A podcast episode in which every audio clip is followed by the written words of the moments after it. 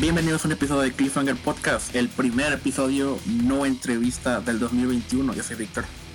Yo soy Sergio y estás en lo correcto. ¿Cómo estás, Sergio?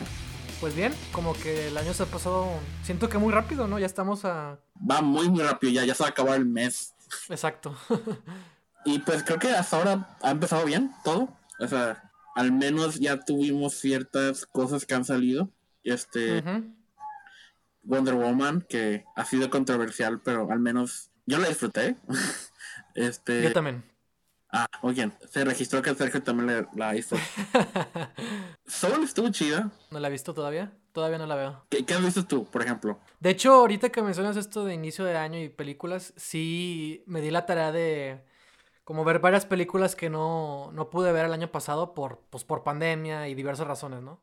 Y fíjate que me la, me la he pasado bien según yo quería implementar este método de ver una película de Netflix un día, luego de Prime, luego quizás Filmi Latino y seguir luego Netflix, luego Prime, Filmi Latino, ¿sabes?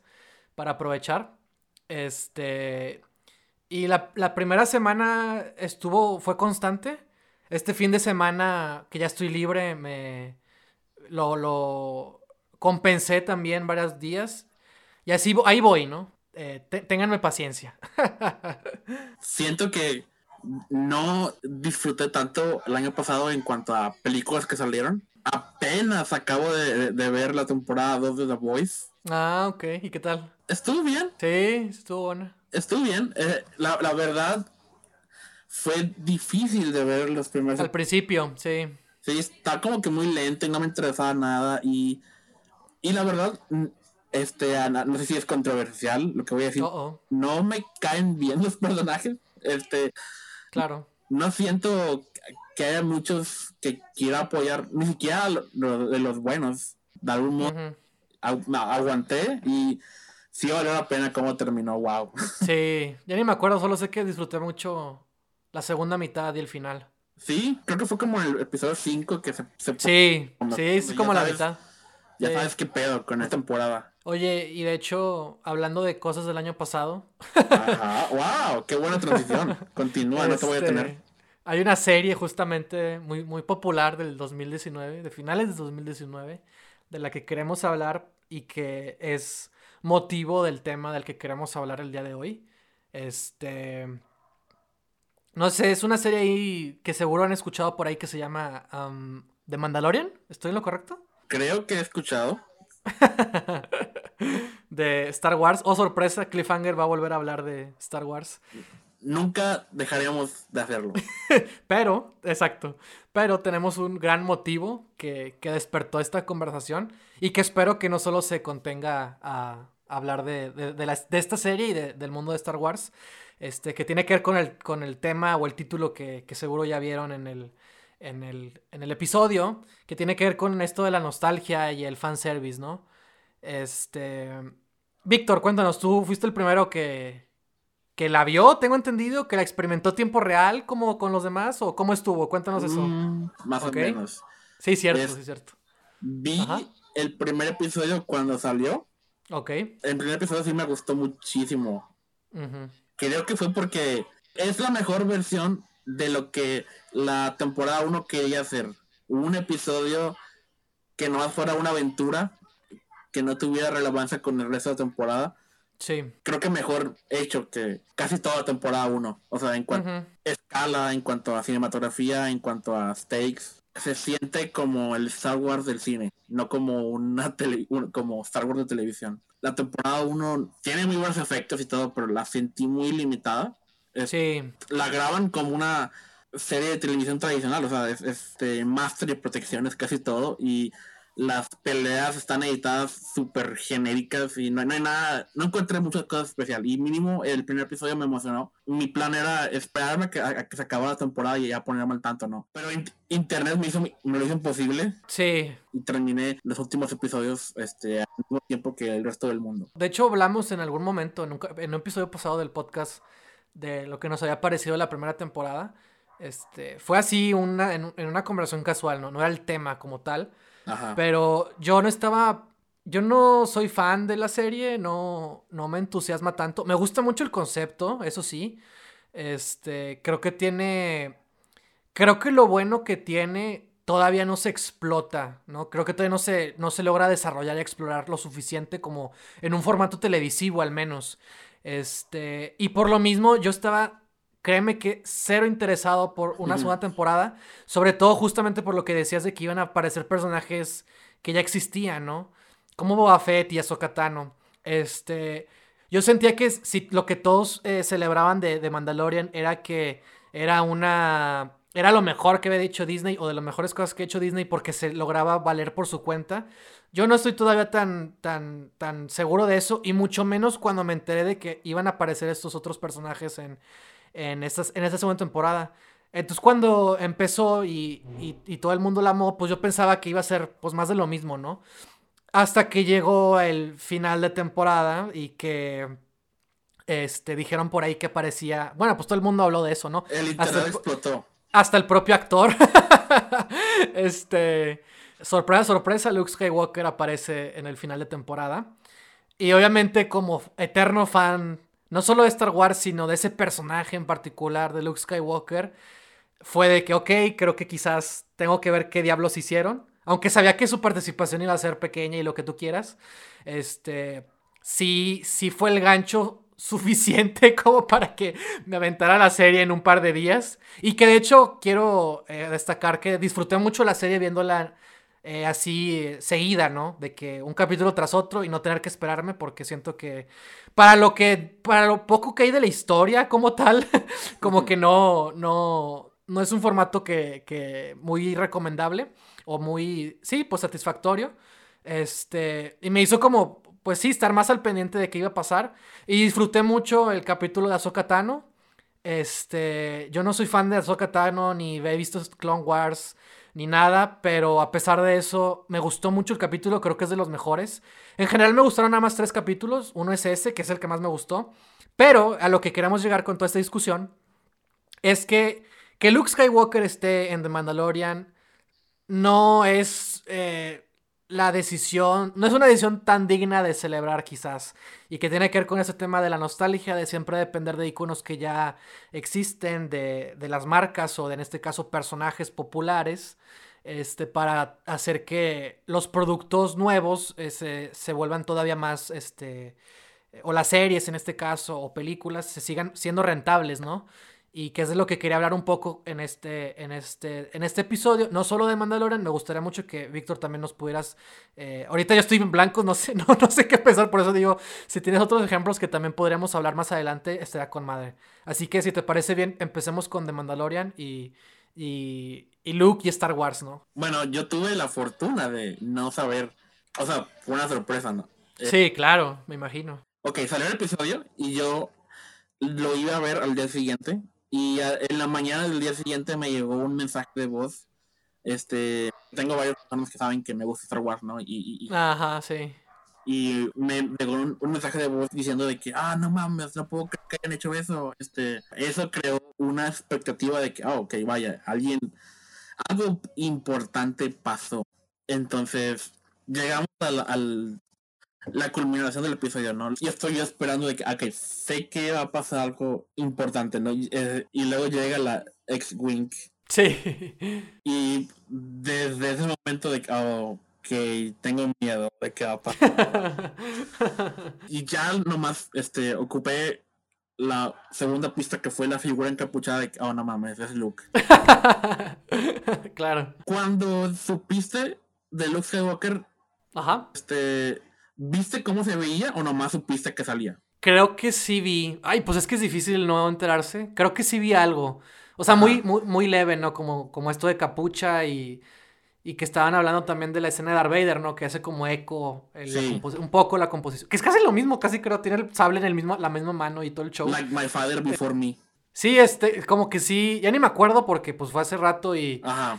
Y, y, pues simplemente el hecho de que Luke está ahí ya con eso, con eso tienes, ¿no? Creo que sí, sí vi por ahí algo. Me emocionó en el momento. y, y, luego Luke se quita la capucha y comenzó a hablar. Aún no estamos en la, como al nivel de tecnología como para que eso se viera excelente. Sí, sí, sí. Se ve muy bien de lejos, pero cuando mueve la cabeza se ve bien raro. A lo que quiero llegar, este, es que eso es el look que casi todos los fans querían ver desde hace un... Claro. Este, sobre todo todos los que se decepcionaron con The Last Jedi. Ese es que todo el mundo quería ver. Claro, claro. Y que yo no quería ver. Obviamente me emociona y todo, ¿no? Pero es es cuando Luke deja de ser un personaje y se vuelve una figura de acción. Ajá. Emociones y nomás badass y llega. Exacto, sí. Algo y se va. Eh, Escenas post créditos de Marvel. Sí, no, pero es lo contrario a lo que Ryan Johnson hizo con Luke en episodio 8. En episodio 8 es un personaje confrontando el peso de su leyenda y aquí es únicamente la leyenda, sin personalidad y sin. Exacto, Sin nada de. Es el, es el Deus Ex Máquina también. Si queremos hablar narrativamente, pues es lo que hace Luke, ¿no? Llega, salva a todos y se va. el Deus Ex Skywalker. Exactamente. Pues sí, me recordó un chingo a la escena de Darth Vader, que también opino lo mismo. Es una muy chingona escena. Pero no pertenece a esa película porque exactamente glorificando al malo en esa exactamente película que no se trata del malo en la que los en la que los buenos se mueren Ajá. sí claro aunque este momento de Luke me hizo apreciar más un poquito más como dos por Ajá. El, el, momento de Darth Vader únicamente porque mínimo lo de Darth Vader es después de que los, los protagonistas mueren Mínimo esta escena es como una transición a episodio 4. Ya no es la historia de los de los sí, sí, sí, del grupo Row One, sino es la transición a episodio 4. En cambio, aquí Luke es el final de una temporada, sí, pero ya queda un chingo de serie, ¿no? Y, y lo peor de todo es que ese momento nomás es emocionante o nomás significa algo para los fans que Exacto. No para los personajes. Eh, Exacto. Que no conocen a Luke y que no saben Ajá. qué puedo con él. Este. O sea, tiene sentido para nosotros que. Que, que sabemos quién es Luke. Ajá, que le entregaron a Grogu para que lo cuidara y todo, pero este el Mandalorian no lo conoce. No o sea, es en Jedi, supongo, pero aparte de eso no tiene muchas razones para confiar en él. No, y también, o sea, vuelvo a lo mismo, hablando narrativamente, este, porque es, pues de eso es la razón por la cual estamos este, analizando o viendo o compartiendo eh, este, esto, ¿no? Este momento. Eh, hasta cierto punto también triunfa esa escena por la interacción que tiene el Mandaloriano con, con Grogu, ¿no? Esta despedida, pues, que es un momento apto para un final es un momento en el que por fin los personajes hacen algo que crece o que mueve o que entendemos que tiene que la relación que hay entre ellos, ¿no? O sea, es como un paso extra en esa relación que tienen. Y, y sí, Luke, está ahí, Luke también está ahí, ¿no? Y al final del día se lo dan. Pero volvemos a lo mismo. O sea, menos que Luke siga apareciendo, que no creo. Y no quiero. Y, y no quiero, ajá. Este, pues no veo por qué. O sea, más bien, no, no, no que no veo por qué. Claro que entiendo por qué diablos lo hicieron. Este, funcionó y todo el mundo está hablando de eso y está feliz y que no sé qué, y hasta está teorizando y, sacando más cosas. Este, y sí, fue emocionante, pero al menos, si volvemos a lo mismo, ¿no? De que se supone que de Mandalorian era uno de esos esfuerzos e intentos por hacer que el universo de Star Wars se, eh, ¿cómo se dice? Dependiera por su propia cuenta y ya no dependiera de otros. De, si por si siguen en, la fase después del imperio y... o sea, ¿sabes? Si Exacto, si siguen dependiendo de las mismas cositas, o sea, pero ya es como y también Tatooine, ¿sabes? Ah, este, pero bueno, están alejados de los Skywalker y Todavía hay, no, hay, no hay tantos indicios de la. ¿Cómo se llama? La, la Nueva República, o no sé cómo se llamaba. Sí, la, Nueva República. La, Nueva República, ¿no? Y la Resistencia y lo que tú quieras. Este, son personajes nuevos y originales que todavía no están tan bien desarrollados, a mi parecer. Aún no pero me que... a nadie. Exactamente. Este, y también lo, lo, que yo te decía, Víctor, cuando, cuando propusimos que este sería un buen episodio, era que, insisto, el concepto de la serie a mí me gusta mucho, pero siento que es muy formulaica, ¿no? De que, ¿qué, tanto puede pasar? Ah, pues ¿sabes qué? Este, el Mandaloriano tiene que ir de un planeta a otro. En algún momento tiene que eh, obtener algo, pero para obtener algo tiene que ayudar a alguien, o tiene que matar a alguien, o tiene que no sé qué ir con alguien. Y así como que muy hay muchos enredos que, que podrían funcionar, pero que como son misiones de nada más un episodio, pues difícilmente suman al todo de una historia en una serie. o sea, vuelvo lo mismo, ¿no? Porque pienso en Samurai Jack, ¿no? es una ah, historia... o sea... Samurai Jack también. Oh, pues claro, ¿no? Es, obvio. Este, es también este personaje que va de un lugar a otro. Este, es este es un forajido, pues es un samurái. Este, va visitando distintos escenarios. O sea, esa, misma, esa idea en el universo de Star Wars suena emocionante. Pero yo siento que difícilmente me han hecho que el resto de los personajes que él se encuentra o de los mundos a los que él viaja sean igual de interesantes como lo han sido las películas. Este.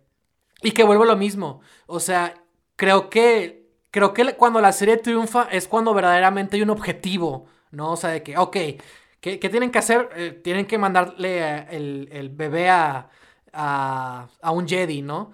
Y bueno, ¿qué pasa? Pues que llega Boba Fett, pues que llegan los Dark Troopers, que también, insisto, el villano, que es este Giancarlo Esposito, este, que siempre lo tienen en el papel de malo, ya da hueva, este, y, si es la sombra de, lo que hizo en Breaking Bad, este, también, no, ¿qué hizo aquí? ¿Qué hizo en esta, honestamente, ¿qué hizo en esta temporada? Yo me acuerdo muy bien que la temporada pasada todos estaban glorificándolo con que, oh, tiene un sable, oh, esto es el inicio de, de su arco y de lo que sea que vaya a ser. Y en este episodio nomás secuestró Yoda y ya. Lo, lo, detuvieron, o sea, no, no ha matado a nadie, o sea, no, no ha hecho nada que verdaderamente le dé ese peso como al antagonista. Todavía sigue vivo ahí, lo que me da me entender que va a seguir siendo el malo.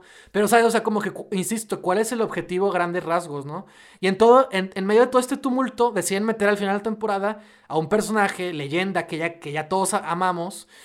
Y, lo y no tiene en realidad un peso para lo que sigue con la serie. Porque, ¿qué va a pasar con Grogu? Yo pensé que eso se trataba también la serie. De la relación que tenía este, este personaje con este bebé eh, alienígena, ¿no? Entonces, por, e, todas estas razones es, es como... ¿cuál? No sabemos, yo todavía no sé de qué trata de Mandalorian. Este, por ahí hay indicios de lo que puede tratar, pero lo que yo voy es eso, que me, gustaría que, así como le echen tantas ganas en meter a Luke Skywalker, este, le echen tantas ganas en que la historia, eh, pues parezca que tenga un rumbo y que si verdaderamente quieren, pues yo creo que lo correcto sería que sí, que Mandalorian fuera una serie que dependiera por sí misma, ¿no? Sin tener, o sea, qué mejor que decir, o sea, así como tenemos a los Lukes y a los Hans y a Leia y a Darth Vader, pues también que el Mandaloriano se siga, siga teniendo su propio peso, se siga ganando este, pues un lugar dentro de este universo tan amplio y que así como él, sigan habiendo nuevos personajes que puedan estar a la altura, ¿no? Y ya olvidarnos de, de los mismos, ¿no?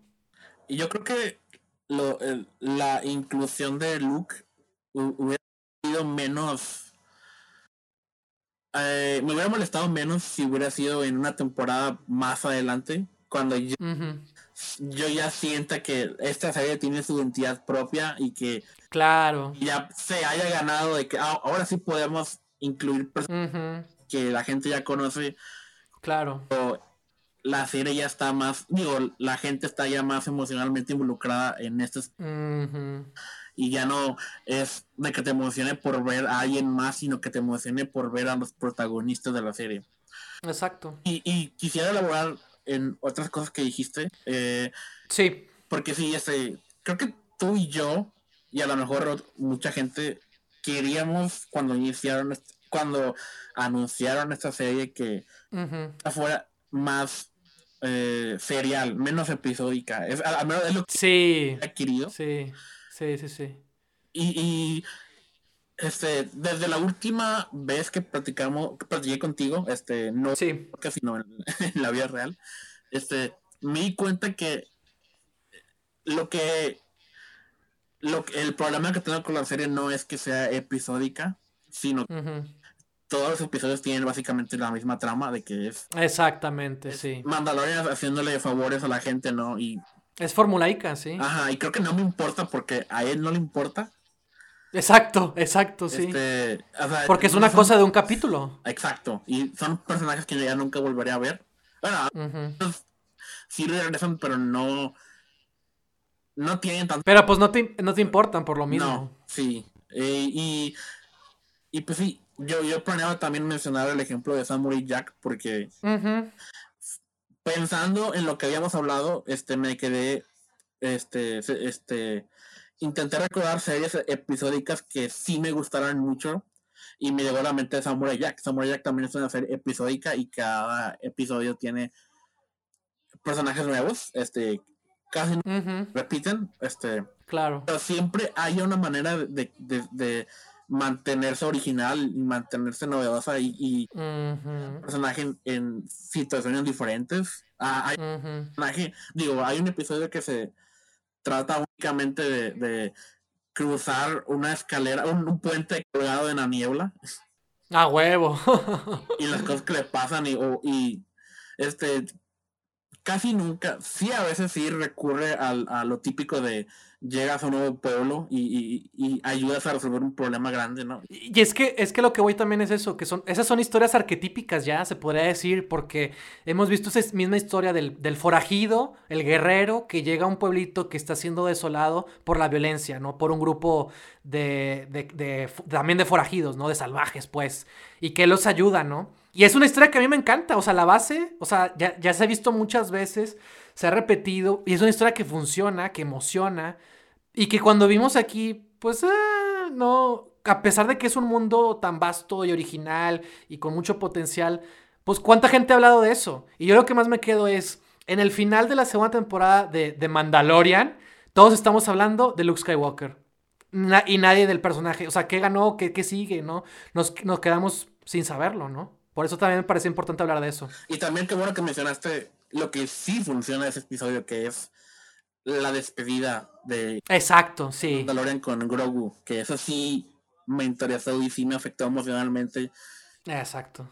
Pero lo, emocional, el, oh, este, sí me afectó mucho cuando él se quita el casco y toca la cara viendo a su, entre comillas, padre por última vez probablemente. Ajá. Esa relación era el corazón de la serie y ahora no sé de qué se va a tratar. Exacto, sí, exacto. Ya se deshicieron del bebé. Que el, el, bebé que causaba tantos memes. O sea, ¿ahora qué haces? Que vendió millones de juguetes. Exactamente. Y es, lo que me da mucha duda de qué va a pasar. Pero bueno, esa es otra historia, ¿no? Ajá. Este. Bueno, ya, ya no les hagamos de la Mandalorian. Sí, sí, sí. Volviendo al corazón del tema de aquí. La gran conclusión de, de todo esto es que Disney sabe vender nostalgia. Claro. Si hay algo que, que en este momento Disney es especialista es en vender nostalgia y sigue funcionando. Y me temo que va a seguir funcionando durante un chingo de años. ¿Qué remakes live action has visto tú? no sé, recuérdame. Pero también iba a mencionar los remakes. Ajá. Rey León, ¿viste? No. Libro de la selva. No. La Bella y la Bestia. No. ¿Todavía no ves Peach Dragon? No, todavía no. Esa es la que yo defiendo. Pero me gustaba la original. Hace mucho que no la veo. Oh, wow, tú viste la original. Yo, yo, yo nunca he visto la original. Creo, creo que la tenía en VHS, güey. Vaya, vaya sí, fun fact. Me gustaba de niño, pero no sabrá, no me acuerdo. O sea, si tú no me la mencionas, no, te, juro que no me acuerdo de esa película. Ah, es que, ah, ok, para los que no sepan, hace poquito mi mente explotó cuando me di cuenta que el director de la última versión live action de Pete's Dragon es el director de A Ghost Story. Y así como, what the fuck, es sí, un ser humano puede haber hecho ambas. Esa es mi, carrera soñada. Si, si, si yo soy, si se cumple mi sueño y se dice NASA, yo quiero una carrera así de que un día así de versátil. Una película bien rara de 24 y el siguiente día estoy haciendo una película familiar de Disney. sí, está, está intenso. Sí, sí, sí si, si Christopher Nolan este, se desviara ahorita e hiciera una rom-com o algo así, lo respetaría un chingo. o sea, ¿por qué no? O sea, tiene ya. Sí, claro, exacto, ¿por qué no? de Hollywood, este. Sí, exacto. Y lograrías que todo el mundo le prestara atención a una rom-com.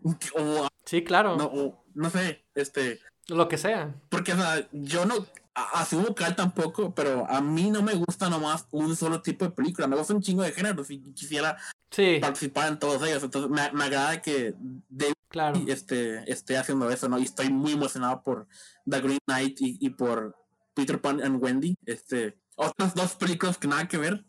sí, totalmente. ¿Cómo le han trabajo? ¿Qué pedo? Oh, que, que, que madre, que le han trabajo. O sea, Disney, ¿no? Conociendo lo que ha hecho. Oh, sí.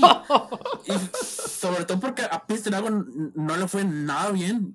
Creo que yo un humano que sabe que existe. le gusta o la defiende. Este, entonces, ¿en qué estamos hablando? Ah, sí. De, los remakes de, live action. Estoy, es, Disney. Mínimo a ese Pero, le voy a seguir prestando atención. Sí. Pero ¿cuál era tu punto, Víctor? Mi punto es que es, estos remakes siempre te emocionan en los trailers, ¿no? Este, Ah, este, la Dama y Vagabundo es otro remake que ya existe. Y Mulan. Sí, Mulan. Este. Este, tocan la, este tema, música clásica de la película en el tráiler, a, lo mejor de manera, ¿no? Te ponen la, la, este, escenas icónicas recreadas en live action, ¿no? Este. claro. Y, como que no te dejan ver. No, nomás te dejan ver pequeños momentos así como. Flashazos, ¿no? De, de, cosas que recuerdas, ¿no? Y, eso. Ah, sí. Es un chingo. Y, y, luego ves la película y, y, es como. Es lo mismo, pero peor. Eh, sí. todas las veces. Y. y ya cuando fue la, la Bella y la Bestia fue como, para mí ya fue como, esto es lo que todas estas son, es una versión sin alma de la Exacto. de niño. Y, Exactamente. Y, muchas veces son las mismas tomas lo que de verdad las hace menos efectivas es es el hecho de que confían en que tú ya viste la original. Y Ajá. así como con Luke Skywalker, de que no importa porque ya lo conoces y lo, en la historia no, lo no es tan importante. Cuando ves un remake live action de Disney, tú estás emocionalmente involucrado nomás porque reconoces la escena o la estructura de la historia. y, este, pero si es tu primera vez consumiendo esta historia, casi nunca te va a emocionar. O a, lo mejor en el momento medio funciona, pero no la vas a recordar a la semana. de hecho, sí, eso es justo lo que yo quería decir, de que, o sea, honestamente, digo, no es por tirarle a Disney, ¿verdad? Sino simplemente es como, como analizar qué es lo que hace y, y, y qué es lo que está vendiendo a final del día a, los espectadores. Y que creo que también es muy obvio, ¿no? Digo, también ya estamos en una sociedad en la que este, se puede dar, eh, se puede reír de hasta esas cosas, ¿no? Este, y justo lo que, lo que yo quería tocar era eso que acabas de decir, de que honestamente cuánta gente va a recordar los live action de Disney. O sea, no quiere decir que vayan a quedar en el olvido, quién sabe, pero, o sea, igual y sí va a haber gente, ¿no? Sobre todo los niños de ahorita, quizás, quizás, no sé. Este, y, y, lo, y si lo pones a comparación con las animaciones originales, este, pues creo que siguen estando en ese estandarte, ¿no? Y es que me, encantaría hacer un episodio contigo en el que comparamos dos o algo así. O sea, porque, o sea, estoy diciendo esto, pero Sí, sí, sí. No tengo pruebas. O sea, eh, o sea, me gustaría enseñarte escenas, ¿no? O algo así. Pruebas. Eso es un podcast. Sí, claro. Hay muchas este, cosas que quisiera señalar. Voy a hacer un video algún día de, de ese. Sí, sería, no sería mala idea. Necesitamos más videoensayos. Ajá, también. Siento que estoy este, en un mundo en el que nomás yo estoy este, preocupado, angustiado. Ah, ah. ¿Has visto la Ajá. de la Bella y la Bestia? La original de la Bella y la Bestia, sí, pero hace mucho. Bueno, ok, este, el, el ejemplo que así me, me caló mucho cuando vi en el cine es, es cuando la bestia le ofrece hospedaje a, a Bella, este, después de que libera a su padre de ser secuestrado por él. Ouch. Es, ah, es, es, otro tema. Es, otro tema. Sí. ok. El síndrome Estocolmo, tal vez, pero. Este, sí.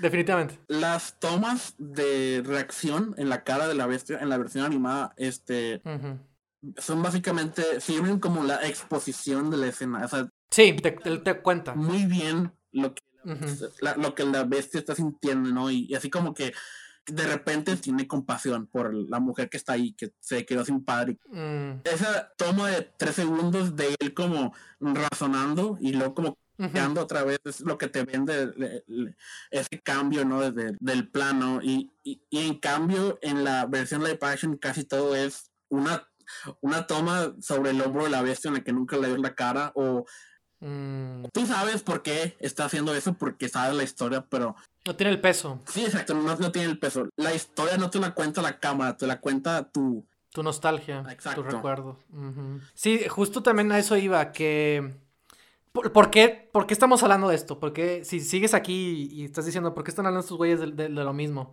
Eh, creo que a lo que queremos llegar, un punto. De hecho, estaría muy bueno eh, que justamente en ese video que quieres hacer o que, que, te estoy recomendando que hagas para que compartas tu inquietud de esto, este, pues sería, sería quizás hasta un ejercicio importante de, de, de cómo es que la animación triunfa, ¿no? Cómo es que la animación puede ser incluso hasta más efectiva que algo, llama, algo tipo live action o con efectos especiales, ¿no? O sea, me, interesaría ver también ese ángulo, ¿no? De qué es lo que los animadores, cómo es que los animadores logran contarnos esas historias que se han quedado tan en, en, en, la memoria y en los corazones de muchas personas, ¿no? Y, y por qué por lo mismo falla quizás los live action, ¿no? Y a lo que voy, voy es eso, que al final del día te están vendiendo lo mismo, pero más chafa, ¿no? y, y, eso es, y eso es lo que me preocupa, que se estén empeñando porque saben que es rentable y que la gente lo va a ver en base a la nostalgia, que se estén empeñando en crear este tipo de películas que verdaderamente no están haciendo del corazón o de la... Pues sí, ¿no? Digo, quizás estoy siendo muy romántico, ¿no? Pero yo estoy seguro que los animadores o toda la gente que se la peló, porque la animación es complicada, para hacer todas esas películas de Disney, eh, las primeras, este, y de, y de todo tipo, o sea, yo sé que o sea, la animación incluso es un trabajo de, mucho empeño. Oh, sí, claro. ¿no? O sea, es un trabajo a mano. O sea, es un trabajo que verdaderamente eh, guiado por, por, por, grandes pasiones, por grandes visiones y que el resultado ha sido, pues, películas, insisto, que se han quedado en la, en la memoria de muchos. Y que estén haciendo esas películas por un, como se dice, ¿no? Un cash grab, ¿no? O sea, porque es dinero seguro. Y el peligro es ese, que, o sea, pues, ¿cuál es el punto, no? Si Disney tiene todo el poder. Digo, obviamente no lo hacen, o sea, no, o sea, hay muchas razones por las que lo hacen, ¿verdad? Este, pero si Disney tiene ahorita todo el poder como para hacer lo que se le, pues, por lo, lo que quiera, pues, este, ¿por qué, no, ¿por qué no sigue tomando nuevos riesgos, no? ¿Por qué no sigue creando nuevas historias? ¿Por qué no sigue apostando por...? Y esto va incluso con Star Wars, porque también, jaja, Star Wars es de Disney, ¿no? Todo de Disney. O sea, y Marvel también, o sea, digo, ahorita no sé, no, todavía no veo WandaVision, pero, este, yo creo que al menos las series eh, eh, parece que van a ir por caminos distintos a lo que hemos estado viendo en las películas, ¿no? Que las películas, pues la verdad se sienten muy formulaicas, ¿no? Sí. Digo, ha habido unas mejores que otras, eso no lo niego. Ha habido algunas en las que ha habido un poco más de libertad para los directores y son las, las que más recordamos y las que más aplaudimos. Pero en general, pues el tono del, del MCU, pues se siente muy eh, parecido, ¿no? Es muy consistente, ¿no? Ya te la sabes, ¿no? Entonces, pues qué mejor que si tú... Es que, es que sí es a lo que voy, ¿no? Tienes todos los recursos para apoyar a los creadores, para buscar nuevas historias, para seguir aumentando y contando, pues sí, nuevos mundos, nuevas realidades, siempre amparadas desde lo humano, desde lo que nos hace humanos, pues ¿por qué no seguir haciéndolo, no? Este, obviamente, pues eh, hay muchas razones por las que podemos seguir hablando de Disney. Y no sé si tengas si quieres complementar y si tengas algún otro ejemplo que pudiéramos agregar para ir concluyendo con el episodio. Yo creo que volviendo a ejemplos como Peace Dragon, yo creo que la razón que ese remake funciona, y bueno, aún no he visto la original, pero sé que no es, no tiene nada que ver. La razón por la que ese remake pudo ser así es porque creo que no hay mucha nostalgia por Peace, por Peace Dragon. Exacto. yo creo que la falta de éxito en Dumbo y en Peace Dragon hicieron que Disney sacara la conclusión de que, de que arriesgarse o intentar hacer algo diferente no funciona. Y pues volvemos al mismo argumento que siempre decimos, que es de que la gente que se queja de que no hay originalidad en el cine actualmente Ajá. es la misma gente que no ve las cosas originales en el cine. Claro. Y de hecho creo que eso es la, creo que eso es la- creo que para, para allá vamos, ¿no? Creo que no estamos hablando como tal de Disney. O sea, sí, Disney ha sido la que más ejemplos nos ha dado y nos quiere seguir dando al parecer. Este, pero tiene que ver con las propiedades, ¿no? Con las marcas, con estos personajes populares, ¿no? Pienso, pues obviamente en los superhéroes, pienso en Warner y Batman. Este, y así como esos hay muchos, ¿no? Hay, hay muchos ahorita que, un Sherlock Holmes, o sea, ese tipo de, de personajes, de propiedades, ¿no? Que, que venden, que han sido populares, este, que la gente conoce. Oh, yo conozco eso. Voy a ver eso porque lo conozco. Este. ¿Te imaginas cuando algún escritor Ajá. hasta se atreva a cambiar la historia de origen de Batman? No estamos preparados para eso. No estamos listos para eso. La gente se enojaría bastante. Sí, si en los cómics no estamos listos para eso, ¿qué, crees que en las películas la gente está preparada para ver esas cosas? Y tiene que ver con lo mismo, porque, o sea, también, o sea, ya no es hablar nada más del cine. También el mundo de los cómics está pasando por la misma crisis desde hace, ¿qué te gusta? ¿20 años? Si no es que un poquito más. Yep. Si no es que casi 30, yo creo, desde los 90. O sea, los cómics también están enfrentándose a, al contar nuevas historias, al crear nuevos personajes, al, que la, al, al atraer nuevos públicos, ¿no? Y en el cine creo que estamos viviendo esa época, ¿no? Estamos en esa etapa, ¿no? Y que se, y que se debe a muchos factores, ¿no? No nada más es Disney, insisto, se debe también a, a cuestiones más grandes, ¿no? Este, pero volvemos a lo mismo, al menos en Hollywood, pues, pues, pues sí, porque pues obviamente ni modo que el cine independiente haga esas cosas, ¿no? Este, pero pues sí, ¿no? O sea, ellos que tienen el poder, que tienen los recursos, que tienen las capacidades, que tienen los talentos, yo pensaría, aunque a veces me cuestiono, este, pero bueno, hay intereses, ¿no? Que quieren ellos este, siempre defender y destacar y, y, por eso se amparan, ¿no? Y yo creo, insisto, que debería, pues sí, en general, siempre nos vamos a nutrir más de, de que, de, haber nuevos riesgos. Y no es que la nostalgia, o no es que, por ejemplo, no es que los live action estos se- sean o sea, no es que no estoy diciendo de que mugre Disney ya no haga nunca live actions, ¿no? Sino está bien, qué bueno que les funciona y, y, y- y está hay gente que los ve claramente, pero que no sean los únicas, no- que no sea todo, ¿no? O sea, que no sea lo único que, que- que- que- al que echarle, ¿no? Este, pues sí, ¿no? A la, que no sea la, la única gallina de oro, ¿no? De huevos de oro, ¿no? O sea, que, que, que así como toman esas cosas, esas decisiones seguras, pues estaría padre que de la misma manera puedan seguir implementando para que se cuenten nuevas historias, ¿no? Para que sigan apoyando nuevos talentos, para que creen nuevos personajes, porque si no, van a pasar 10 años y vamos a seguir hablando del maldito Luke Skywalker y ya, o sea, por favor. o sea, sí, Luke es genial, pero también, o sea, hay que empezar a, a ver otros horizontes, ¿no? Y a preguntarnos qué más hay de- además de Luke Skywalkers. Y pues creo, cre- creo que en- entre menos eh, riesgo monetario haya, más, eh, más se van a aventurar a, co- a cosas nuevas. Y, y por eso yo sí he estado viendo WandaVision. Hasta ahorita sí está muy bien. Este, tengo miedo, porque ya me emocioné. Estoy muy seguro de que va a terminar básicamente como todas las películas de Marvel terminan. Ay, ojalá no. Espero que no, porque ahorita va muy bien. Este, quiero creer que, que, que van a aterrizar bien este avión. Y, bueno, un concepto muy arriesgado que nunca hubieran podido vender en una película. Claro, claro. ¿Qué tal si Wanda y Vision estuvieran en una sitcom en blanco y negro? Exacto, sí, exactamente. Sí, eso es lo que voy. Cuando lo veas me dices porque este, al menos los primeros dos episodios, que es el único que ha salido hasta ahorita, muy bien. Sí, sí la quiero ver y sí estoy emocionado. Sí estoy emocionado por verla y espero... Porque, insisto, yo creo que WandaVision, por lo que he visto de las series de Marvel, o sea, que en general se sienten como que van a ser muy distintas y se me hace también muy curioso porque cómo van a ser un She-Hulk con el Abomination de Tim Roth del Increíble Hulk. Este, cómo van a ser un Moon Knight y un Blade en un universo en el que todo ha sido PG-13, o sea, para adolescentes, ¿no? Que no es tan violento. O sea, me, me genera muchas dudas y que yo espero que se puedan dar esos, esos lujos, esos riesgos, y que WandaVision, siendo la primera serie que, tiene eh, Disney Plus, ¿no? De parte del MCU, se ve como algo que nunca hemos visto dentro del MCU. Si hablamos de series eh, así, está Legion y están otras cosas más, creo que está más locas, ¿verdad? Pero aún así, yo celebro que exista, que empiece a existir esta amplitud y esta eh, pues, diversidad de contenidos, de, de, de, nuevas historias, ¿no? Y que, y que espero que, que así sean. por eso estoy emocionado por WandaVision, a pesar de que no, todavía no la empiezo.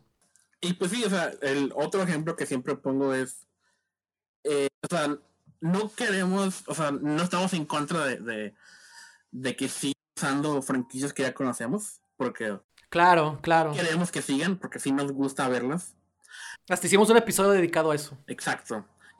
Pero cuando la gente está en contra de que hagan, por ejemplo, que algún día, cuando, cuando Robert Zemeckis se muera y, ya por fin puedan leer Volver al Futuro 4, yo creo que la gente no quiere ver eso, no porque no quiera una secuela de Volver al Futuro, sino porque no en que cuando la hagan, la hagan muy Exacto. Exacto. Yo creo que cualquier concepto o cualquier idea puede funcionar si, si consigues una alguien que tenga una visión que sí jale, ¿no? Sí, siempre estos proyectos inician porque, ah, tenemos estas marcas y queremos que sigan vigentes con ellos. El service siempre es algo que es una recompensa para los fans, ¿no? De, tanto material por tantos años, es como, ah, mira, incluimos esto en el fondo para ti, para el que lo encuentre. sí. Es una manera de interactuar con los fans, ¿no? Premiarlos por ser fieles y por...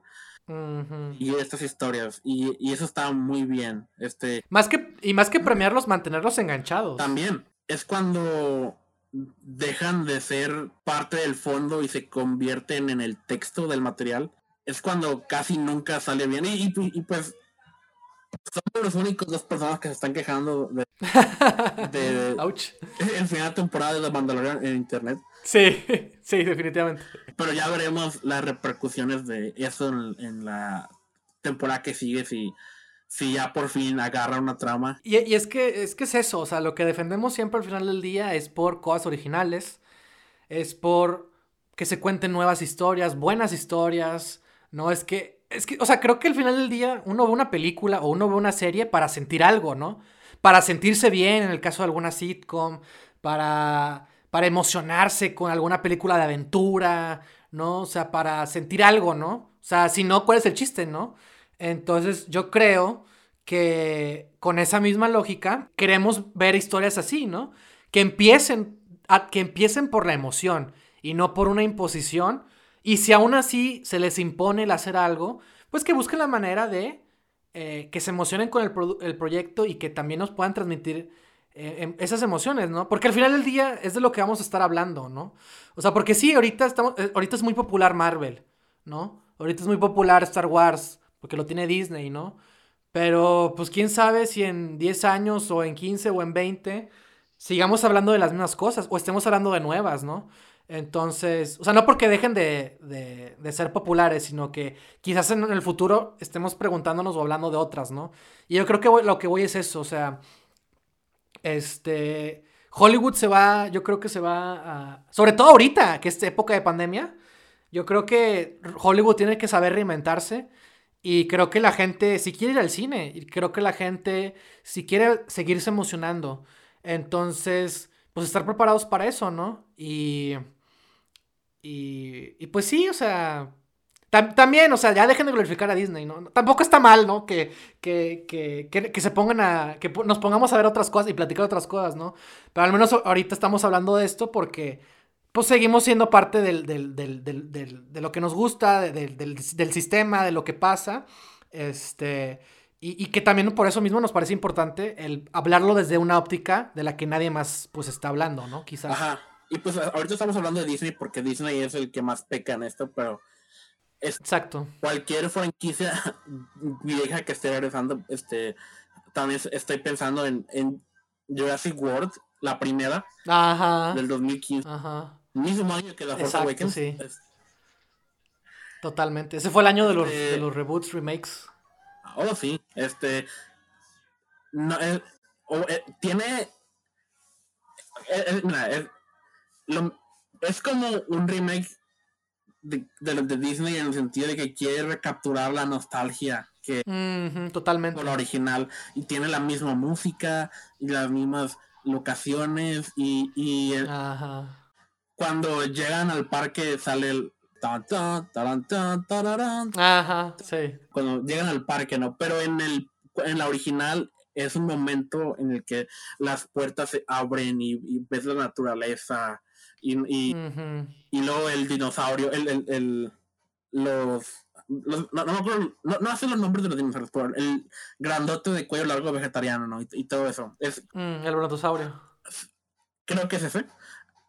Ajá, creo. Mira la belleza de este lugar, ¿no? Y, y, eh, Sí. y en cambio cuando lo hacen en Jurassic World, lo hacen por las razones incorrectas. Porque cuando las puertas del parque se abren y sale la música y todo, lo que en ese momento la película está celebrando es el consumismo.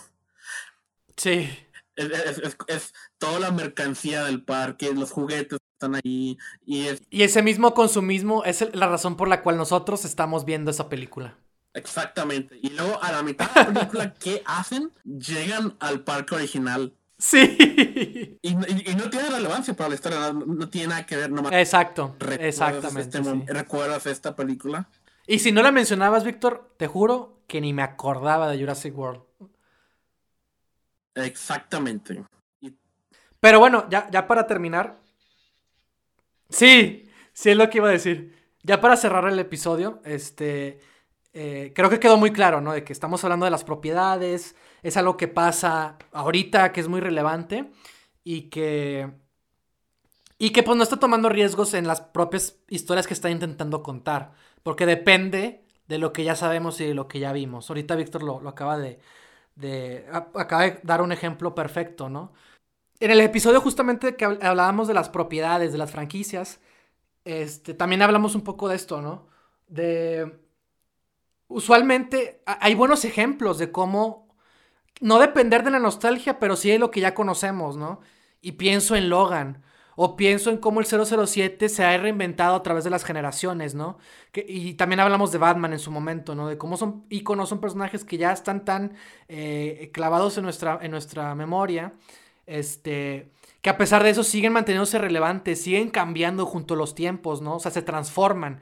Y creo que lo mejor que podemos aprender de, este episodio o de esta lección es que si van a seguir ocurriendo este tipo de, de, de reinvenciones o de remakes de live actions y de lo que tú quieras, o secuelas infinitas, pues qué mejor que sí, eh, siempre es importante eh, respetar el pasado, pero no depender de él, ¿no? Entonces yo creo que esa es como un poco la reflexión o la conclusión a la que, a la que estamos llegando, la que quiero, creo que vale, vale la pena mencionar. Y porque sí, ¿no? Porque si no, al final del día siempre vas a estar, vas a ser un esclavo del pasado, ¿no? Y creo que nadie quiere eso. No solo pensando en los creadores, sino también pensando en las audiencias, ¿no?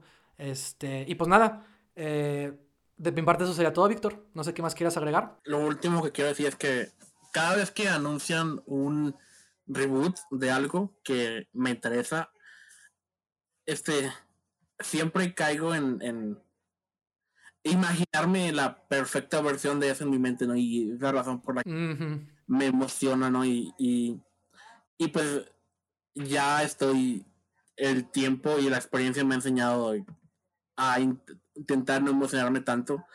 Pero, por ejemplo, hay cosas así bien estúpidas que, que cuando las anuncian la gente en los comentarios o la gente comentando a ratillos siempre se pregunta de que en verdad necesitamos esta película en verdad necesitamos una precuela de Willy Wonka claro, sí. creo en que todo puede ser o sea toda película merece existir si alguien tiene una visión nueva como Claro, claro. Sacar no la luz no pero casi siempre es un cash grab como hemos dicho no Sí. La, idea más estúpida, ¿no? Ah, una precuela de Willy Wonka, mínimo está al mando, al menos por el momento, está- al momento Ah, exactamente, exactamente. está Paul King, que es el director de las películas de Paddington, y si hay alguien que puede hacer algo bueno que nos haga sentir bien. en este mundo tan cruel. Ah, exacto, es Pocky. Entonces le daré el beneficio de la duda. Perfecto. Invito a todos que intenten hacer eso. Me parece justo. Este, tampoco se dejen de engañar. Mi conclusión a la que trato de llegar es que no todo el fanservice es malo. Cuando en, en verdad quieres algo, tienes claro. que decir con este material. Sí, exacto, sí, totalmente. Me, me quedo con eso y, y, y sí, me, me, me, me, agrada también tu conclusión. ¿Dónde pueden encontrarnos, Víctor? Nos pueden encontrar en Anchor, Apple Podcast, Google Podcast, Spotify y a veces YouTube y Facebook. siempre bueno, en YouTube y a veces siempre en Facebook. YouTube, a veces Facebook, cuando hay entrevistas. Exactamente. Pues nada, este, les agradecemos por escucharnos. Este, ya veremos qué nos depara este 2021. Este, el 2020 fue. Está difícil llegar a la altura de, de, lo que logramos el 2020, pero créanme que vamos a hacer el intento. Y si no, al menos lo vengaremos. Exactamente. Nos vemos. Bye.